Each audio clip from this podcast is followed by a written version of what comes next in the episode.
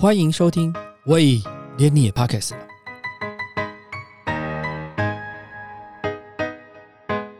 大家好，我是威廉。今天是跟台北电影节合作的特别计划。这集我们要聊聊如何用造型说故事。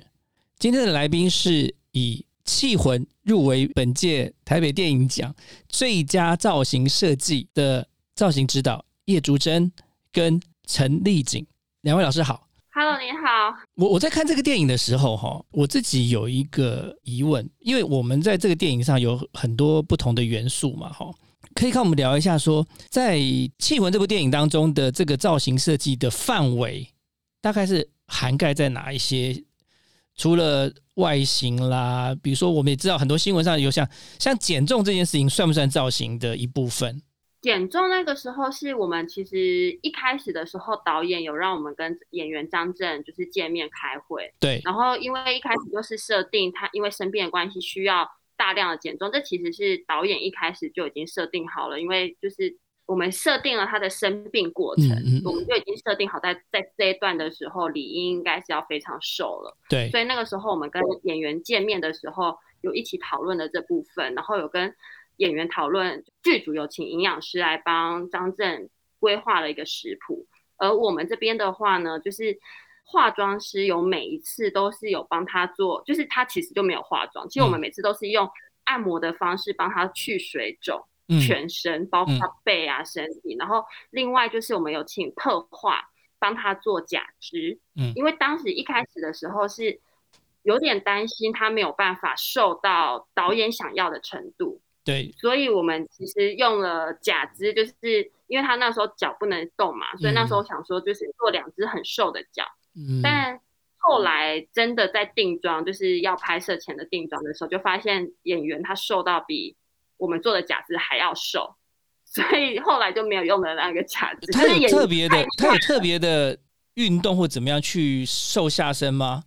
因为其实好像那个减重好像不太能够决定自己要瘦哪部分嘛，对不对？对，其实我们不是很确定他是怎么瘦，因为我我我自己知道的是，我们在拍摄的时候，就是我们其他人都在大吃，我们可能在吃鸡排或者什么，但他就是什么都不能吃，他就是一直在吃营养师给他的东西，就是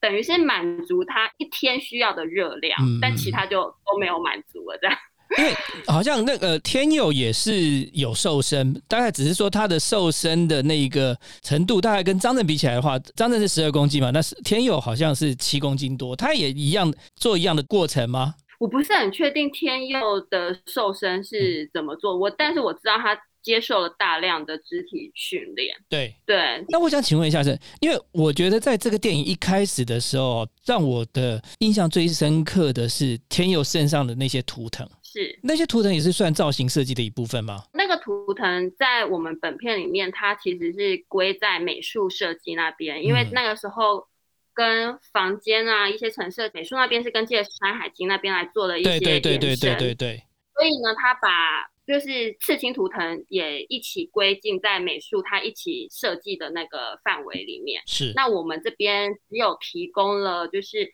因为那个时候想着是他原本不是一个有刺青的孩子，嗯然后他是在因为母亲过世之后，他开始渐渐的也开始去有点走火入魔这样子，嗯所以我们有设计说他的刺青应该是慢慢的增加的，所以我这边只有提供一个，就是说。我们在那个唐书生丧礼的时候，我们让他的手这个地方就刺了一个女生的刺青对，让我们代表的是他的母亲。母亲对，所以我对对对，所以那时候呃，我们这边是提供了美术，就是这个方向，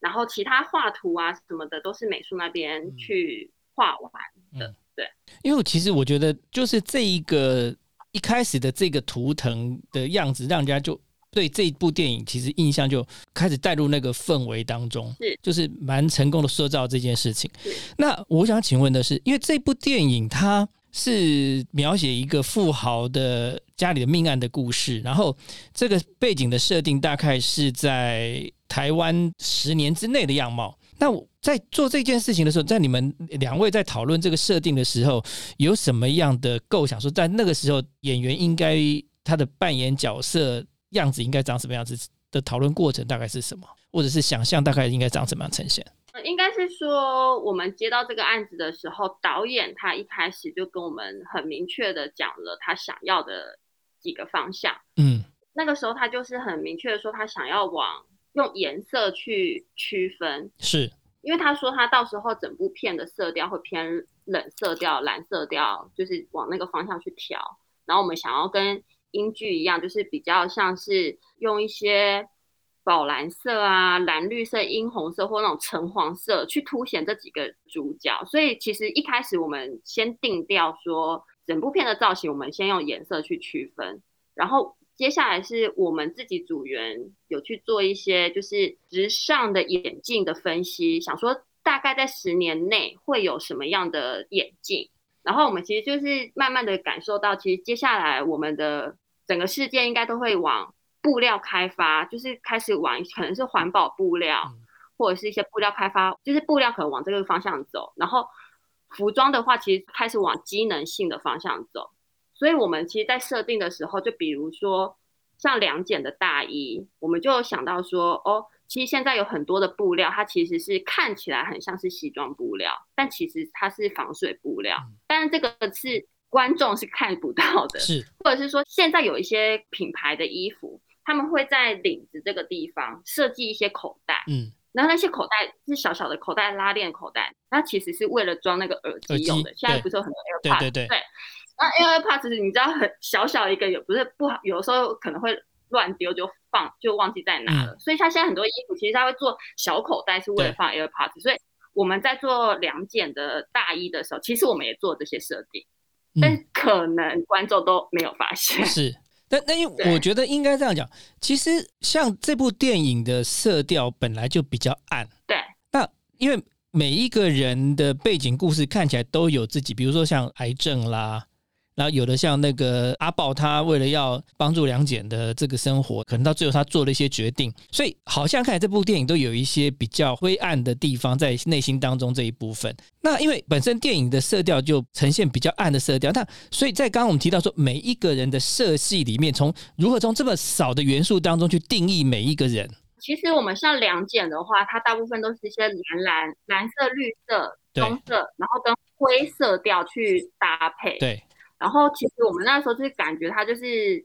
可能就是这个色系，我们就把它定义为像比较带有正义的色系。嗯。然后像阿豹的话，其实我们给他蛮多针织的衣服，就是我们除了色系以外，可能还会从面料就辅助它这样子。所以像阿豹的颜色可就是有一些墨绿，然后可是也会带着一些暖色调，比如说暗红啊、卡其，然后再加上它大部分衣服都是用。针织就是感觉他是比较对爱义无反顾、红色的，然后比较坚强，但是同时又有温柔、愿意为人付出的那种性格。是。然后另外的话，就是其实像因为李艳其实是王世聪后来的延伸嘛，所以其实一开始我们在王世聪其他前期的西装，其实我们常带一些蓝绿色的那些，然后。我们的那个领夹可能都是用一些比较鲜艳的桃红色或紫色去装饰，可是因为它东西配件的在王世聪身上，这配件真的太小了，嗯，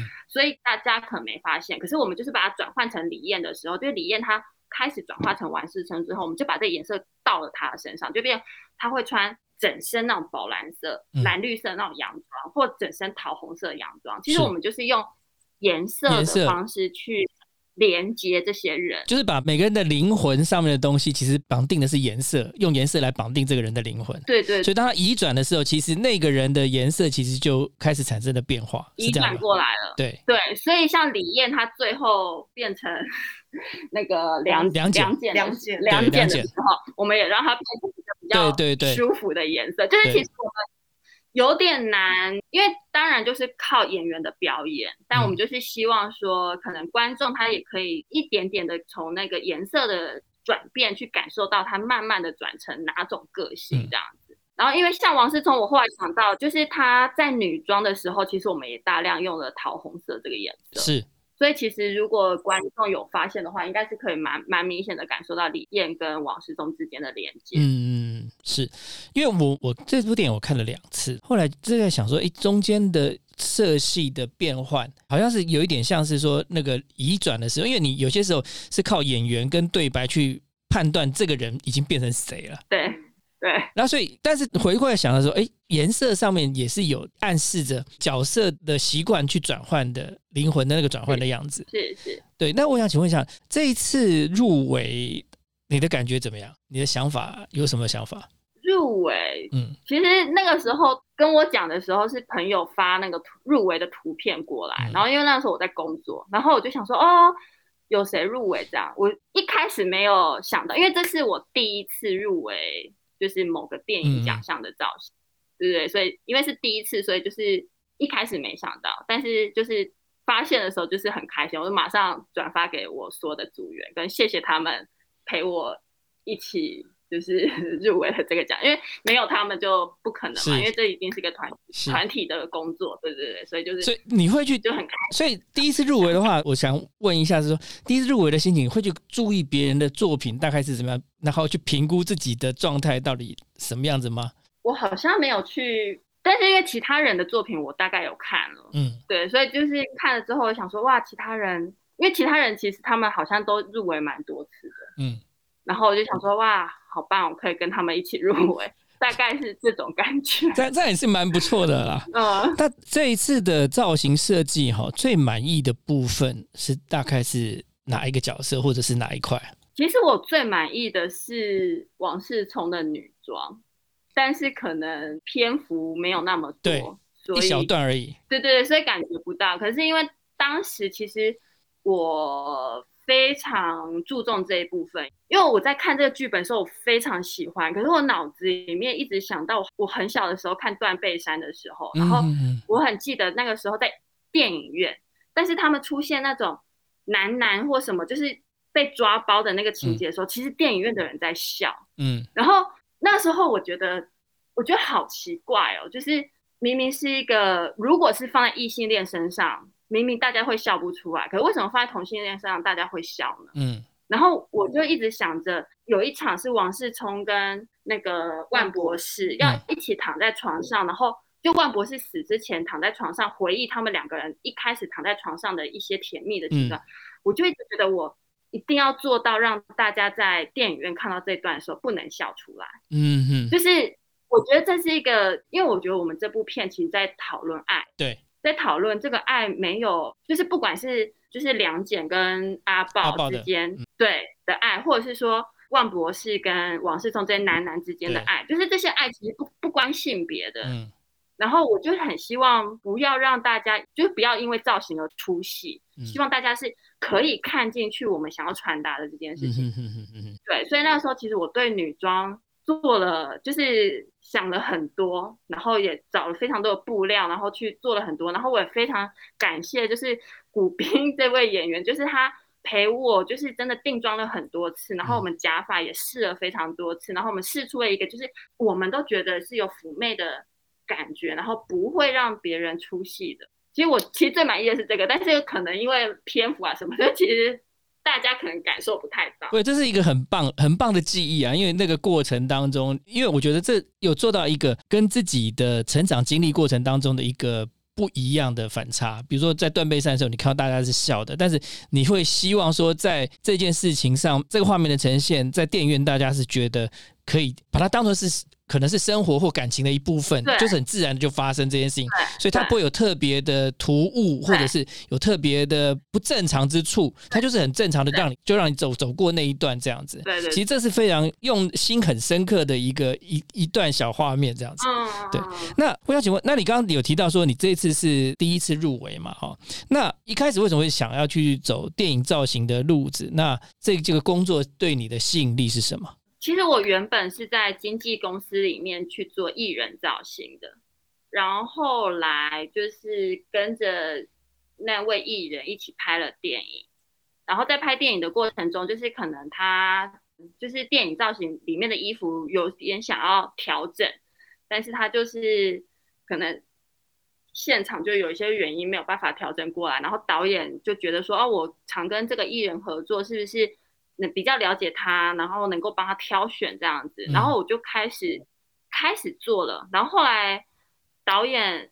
就觉得好像不错，然后就开始找我做一些工。我一开始是从微电影开始的，然后那时候做完之后，我就发现我好像喜欢做电影造型多过于艺人造型，因为他的那个成就感是。我们一开始在工作的时候，你可能会有很多辛苦跟不是很确定这样子做到底好不好。嗯。可是每次我们一群人，然后在就是在大荧幕前面，然后看到这一些，就是从文字转变成形象，然后那个脑海里面的东西就是非常立体化之后，就是那个给人家的成就感是多过于可能我帮艺人做。广告造型 或者艺人个人造型的那个成就感就会更多。当然，所以后来我就慢慢的转成做电影造型这样。那你觉得除了这个成就感之外，最大挑战是什么？最大的挑战，对，帮一部电影做造型的这个最大的挑战，应该是说电影的人物有非常多种嘛，就是不是每一个人生我们都可以去尝试的，或者是经历的，对对对。然后我觉得最大的挑战是。每次我要看到剧本的时候，去做角色分析、人物分析，然后有一些可能是我不知道的地方，那我可能要去做他的背景的一些更多的资料去收集。然后我觉得这个是，就是每一次这些我不懂的地方，然后可是我做完这些资料收集，或是跟着这个人物去成长的时候，其实我好像就是。就是学到了更多东西的那种感觉，对不对？因为电影跟戏剧很多都是在虚拟的，或者是在我们生活当中可能比较不会接触到的事情。对，那也有可能是我们生活当中会接触到的事情。对，那有的是我们过去成长的经历。就像你刚刚讲，断背山，如果可能在之前的，有有些故事背景可能叙述在更之前的，有的是叙叙述在未来的。那这么多不同的故事当中，也有很多种不同演员的组合。对，那对你来讲，当接到剧本之后，也可能当时也知道演员是谁。嗯，那你的 match 这两件事情，说这个演员跟这个服装的部分的搭配上面来讲，到底是先是想到那个背景故事的造型呢，还是这个演员适合什么样的造型？我会先想这个角色适合什么造型，然后通常很多时候，其实我们可能在做提案的时候不是很确定那个演员是谁，很有有些时候，对不对？所以我们那个时候，其实在看剧本的时候，心里会有一个大概的想象，然后我们做提案的时候，我们都是已经把这个角色所需要的元素先抓在一起了。然后等到真的是很确定是哪一位演员之后，我们才会从这些元素里面去抓适合这个演员的东西。对对，因为有些可能，就比如说有的时候我常常会觉得说啊，这个角色头发应该是长长的，尤其是男生，就会觉得说啊，比如说就是比较随性帅气。不是每个不是每每个男生都适合长发的造型，对不对？对，就不是每个男生都都是可以的，所以就变成我我可能一开始都会先抓很多元素。但是等到演员出来的时候，我们才会再去，就是再去抓适合这个演员的这样。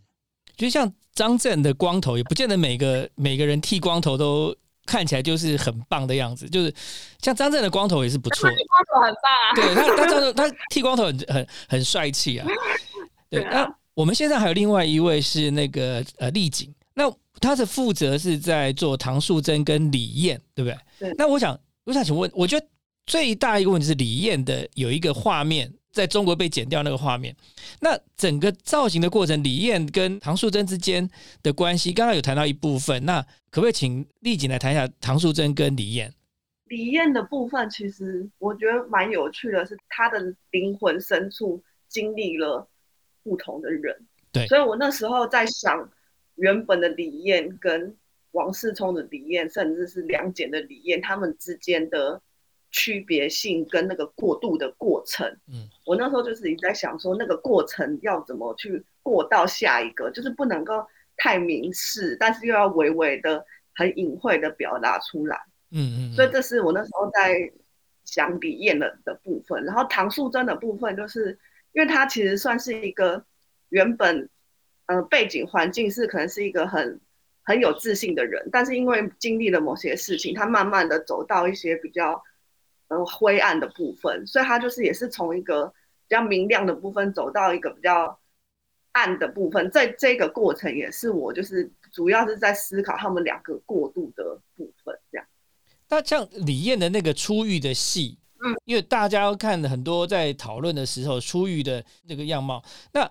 有考虑到不是这样呈现吗？过去就是在讨论这个这这个这一场戏的时候，应该说这场戏是导演非常坚持的东西。嗯，就是导演一开始就非常的想要这个画面，是因为他那个时候对他那个时候其实对演员在挑演员的时候，一开始应该就已经设下来说，能够在这一场戏做全落，对 才有办法得到这个这个角色。因为如果你非常想要这个身体，如果你真的得到的话，你一定会好好的欣赏它全对对对全身上下的欣赏，他带着非常满意的笑容，所以嗯。这一场好像好像一开始我们就毫无悬念的是一定要拍这个，所以都没有任何的讨论或者是挣扎，说这个要不要改成别的样貌或者就是这样子呈现。没有，，OK，就是对我们就是直接这样子呈现，我们只有想着说，因为演员非常非常的大方，是他是一个非常非常专业的演员，是，那个时候也没有任何的扭捏，我们嗯就是。我们当然有为了做一些保护措施，嗯当然就是有穿，对对，穿一些保护措施，但是他其实就是真的很放得开，很放得开，也没有。其实从电影当中看的感觉得到。就是非常自然的，啊然后也没有任何的遮掩的，就走到了镜子前面，然后看完，然后很满意这样子。对所以其实我我觉得对那个的的部分，我就比较好奇说，哎，中间当中有没有挣扎，或者是有做一些不同的选择的讨论这样子？听起来是其实好像这这是一开始在定的时候就是决定要这样子走的了。对，因为一开始就决定要这么走了，所以即使讨论到这一段的时候，大家都毫无悬念，大家也都没有任何的挣扎，就是直接觉得怎么做会是更好的。然后那个时候就，我觉得反而是美术这边觉得说，哦，在这一场戏，他们应该是用三面镜嗯去增加它去环视，就是变成是我们在想要如何把这场戏变成是加分，嗯而没有在想该如何遮掩，嗯哼哼哼不太是这样。嗯那比如说像我之先前也访问过其他的造型啊，比如说像取材这件事情，就是因为我觉得造型很厉害的一件事情，就像刚刚我们在一开始在在聊的那个话题是，你看到剧本，你会有一个想象力，想象这个应该要长什么样子，然后想象这个要长什么样子之后呢，因为我们未来是放在荧幕上让大家看的，所以会有评价，所以你的想象力跟观众的接受程度这件事情，它是要 match 的。那日常生活中有做什么事情针对这些造型的能力，或者是针对这些素材或者是应用？像你刚刚讲的布料材质，其实如果没有经过日常的观察的话，其实你很难去马上找到你要的东西。所以我想请问两位的是，就是自己在平常怎么去维持自己的这些资讯啦，或者是怎么去观察啦，或怎么去记忆，或者是怎么样去找到你要的东西？我觉得我们两个人都是一开始我们就是我们学都是学服装出身的，嗯所以我觉得我们可能比一般的人更了解一些布料。嗯，就是可能毕竟我们学服装，一开始做服装设计的话，可能更知道某些布料。然后接下来我觉得这个是，我觉得这是一种对美感的敏锐度，然后跟我觉得是要去观察人类。就是像我的话，我很习惯，就是走在路上，有时候看到一些人穿的，就是他就是路人，可他如果穿的很有型，或是他穿的很奇怪，可是那个奇怪中，你又觉得他带着独特的美感，其实我会偷偷的拍下来。嗯，但其实我常常做类似的事情，但那个不是，也不算说是为了说一定是为了工作，那就是一种习惯，那就是一种喜欢，就是喜欢观察。对啊，就是你喜欢观察，然后可能我们就是比如说什么样的工作的人，他可能衣服会有什么样的形态，就是我常常去拍这些东西。但是其实另外一种，我们在拍电影的时候，就比如说像是工人，那工人的衣服，如果我们要去做做旧啊，什么，其实我们要费很大的功夫，有可能都达不到非常自然的效果。所以其实我们更常做的一件事情是，比如说像工人，我们就会去买。大量的可能 T 恤或是背心什么之类的，然后我们就会到工地去，我们会跟对方都先约好时间，在他们下班的时候，我们就会去他们那个地方，然后就是我们事先约好，然后下班的时候过去呢，就说我们有这边有新的衣服，只要你愿意把身上那件衣服给我拿出来换们，你就会得到。对，我们就是用以物易物的方式，然后我们就会得到一堆非常真实的衣服。然后像那我们最近在拍的戏，就是有这类型的，然后什么安全帽什么，我们全部都是用这样子换来的。其实我们就会得到一批非常真实的衣服，然后我们就是在当下我们会看他们有有需要再清洗吗？当然啦，当然会清洗啊！这些他们这些工人回去，他们也是会洗衣服的呀。只是说他们可能身上那些污渍啊什么的，那个或一些破损啊，那些东西是很真实的。对，那个不是那个好像不是说我们要挖了做了去弄出来的样，它其实就是很真实的呈现在那边。对，因为当然你要做要还原也可以，可是我可能要大量的做旧。师傅在这边做，但是如果像我们这种方式的话，就是我们可以在一天之内就是 获得这些东西，我们拿回来只要洗。这这这真的蛮好的一个方法，就今天学习的一个课程，可以用这样的方式去做取材。对，我们我已经是这样子做好好多部片了，就我们常常这样子去获得生活感的衣服，然后从中也可以观察他们到底是怎么穿的，我们也都会想着他们是怎么穿，然后去做这些搭配。其实我觉得。电影其实，当然他在讲的是一些不同的人生经历或故事，我们可能不能够经历的，但我们常常就是借由每一次不同的工作，不不同的故事去接触不同的人群，然后就是截取他们那个部分，这样。像这些方式，比如说像投入这个造型设计啊，嗯，对于电影的造型的这件事情，像台湾现在很多各种电影的开始出现嘛，哈，那。你会对这些新鲜人有什么建议吗？如果要做这件事情的话，未来要投入这样的职场里面，他需要具备什么条件？我觉得最最最需要具备的条件，就是坚持把东西做好的这个心。嗯，因为我觉得不管是美感啊、审美啊，在某个程度上其实都是非常非常主观的。嗯，那你可能一开始某些审美，你可能没有办法达到。导演要的，或是一般大众想要，但这些东西都是可以被慢慢调整的。但因为拍戏其实是一个非常辛苦的过程，对，尤其是因为它某个程度上时间没有保障，你可能工作时长非常的长，然后可能薪水也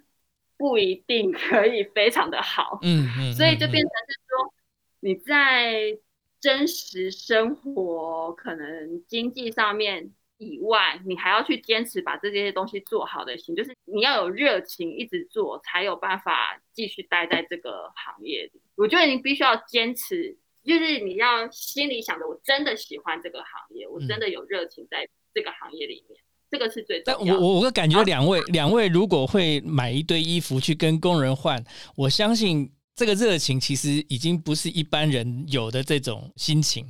因为要找到这些东西，其实。不是那么容易，而且你要去收集这些工人他可能要的东西，有可能你拿有的东西拿去之后他不实用，嗯，他可能不见得他想要，所以他愿意跟你换完回来再整理，这其实是其实这个热情已经很深刻了。那我想问的是说，在这疫情期间呢，虽然去年到现在，我觉得到四月份以前都还好了哈，那像这过去这三个月，两位都在做什么事情啊？持续拍片吗？过去三个月，对，就从五月三集以来，有不一样的生活吗？因为其实我们两个人现在在大陆，嗯，我们两个人现在在重庆拍戏中，然后所以刚好过去的三个月，我们在这边好像没有，对，没有受到特别大的影响，所以我们基本上没有，我们就是持续的还是在工作这样子。对，但是因为去年疫情刚开始的时候，其实那个时候我们人在就是在台北工作，嗯，然后那个时候我比较知道的是，有很多服装店其实都关，就是那个时候就是变成有些店它收起来了，可能因为生意不好收起来了，然后就变成我们反而买东西的方式。就不太像以前可以去店里面挑，就变成很多时候是网购。嗯嗯嗯，哎，这个我好像听到其他的造型也有提到网购这件事情。对啊，就是变成如果网购我们在买衣服自己的买衣服的时候，可能可以知道自己的 size 啦，或者是喜欢的 style。可是，在做电影造型的网购跟自己买衣服的网购有差别吗？其实没差别啊，你打扮自己也是想给自己一个风格，你打扮演员也是想给演员一个风格。你就是网购其实。没有差别，这最大的差别应该是它就很像一个惊喜包，因为照片很好看，但是打开来的时候你不是很确定它到底我我讲就是这个，因为你你若到店里去挑，习惯去你习惯去的地方挑的时候，其实东西大概长什么样子，你你大概有谱啦，那你摸得到看得到。可是网购的东西真的就是你讲的，会不会合乎这个造型啊？往来来往往的，其实会有很多时间的沟通的过程啊。所以你觉得疫情对这个工作会有影响吗？会啊。最大的影响就是购物，真的是购物，因为我必须很老实的说，其实台湾某个程度上服装的品相没有到非常的多。嗯，我我自己个人认为哦，就是可能有很多牌子，他们可能也没有进台湾等等。所以其实以很久以前啦，就是 应该说疫情之前，嗯，其实我有的时候做造型，我不一定只在台湾买。嗯，就我可能会飞其他的地方做买买东西，就比如说我之前有飞泰国买古着，我有飞韩国买古着，我有飞日本买衣服过。但疫情开始之后，其实就不太能不太能飞嘛。对，不太能飞，就不太能够做这件事情，然后就变成